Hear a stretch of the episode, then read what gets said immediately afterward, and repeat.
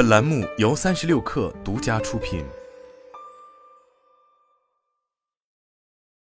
本文来自新浪科技。Shopify 周三宣布一项计划，对公司管理进行改革，推动组织架构扁平化，减少中层经理的人数。根据这项计划，Shopify 将把员工分为个人贡献者和经理两大类。从三月中旬开始，Shopify 员工将可以选择成为一名全职的经理或专家。经理将专注于资源规划和策略等事务，而专家则专注于开发产品。Shopify 表示，做出这一调整的原因在于，公司通常会更多的奖励那些承担大量管理责任的人，让他们获得更高的工资和更多的职业发展机会。然而，并不是所有员工都期望管理他人。这一调整的目的是更好的奖励那些在不成为管理者的情况下继续职业发展的员工。未来在 Shopify 是否担任经理职务不再会对薪酬产生影响。Shopify 首席人力资源官蒂亚塞拉斯在电子邮件中表示，大多数员工希望自己的主要工作是开发，这是他们加入 Shopify 的首要原因。因此，我们引入了工作范畴和技能水平的概念，这样专家就可以把大部分时间放在产品开发上，持续提高专业技能的水平，并获得更高的薪资。他还表示。Shopify 预计，总体上经理的人数会有所下降，从而带来组织架构的扁平化。通过新体系，我们将为专家的职业发展扫清障碍，让他们可以专注于自己最擅长的事，打造世界级的产品。Shopify 并不是唯一一家正在重新思考管理职能的科技公司。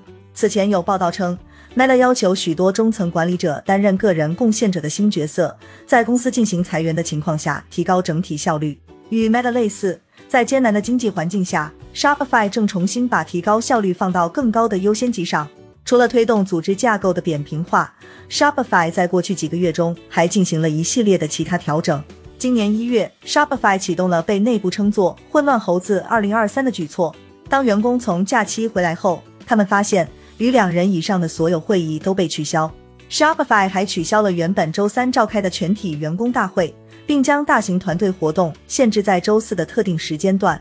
Shopify 当时表示，这些调整将减少今年全年三十二万个小时的会议时间。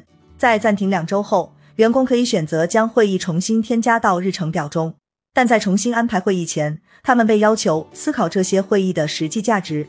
作为混乱猴子行动的一部分。Shopify 还从公司 Slack 的每个公共频道中移除了所有员工，并删除了这些频道的消息历史记录，同时将每个频道的成员限制在最多一百五十人。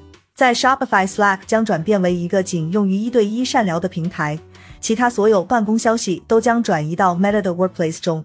关于混乱猴子的内部文件显示，这些调整将有助于集中我们的时间和注意力，推动更快的发货，并优化我们的运营能力。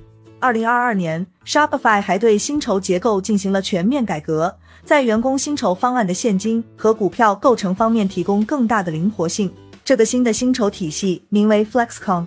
在此之前，Shopify 曾因为股价暴跌而面临员工对股权薪酬的诉讼。去年十月，塞拉斯还在邮件中宣布，员工考核流程也将调整。当时，该公司发言人表示：“就像 Flexcom 一样，我们正探索重塑这个领域。”基于更好的数据输入、简洁性和清晰度来提供绩效管理产品，这符合我们作为一家产品第一公司的价值观。这些新调整伴随着 Shopify 管理层的变化。二零二二年四月，塞拉斯从富国银行加盟 Shopify。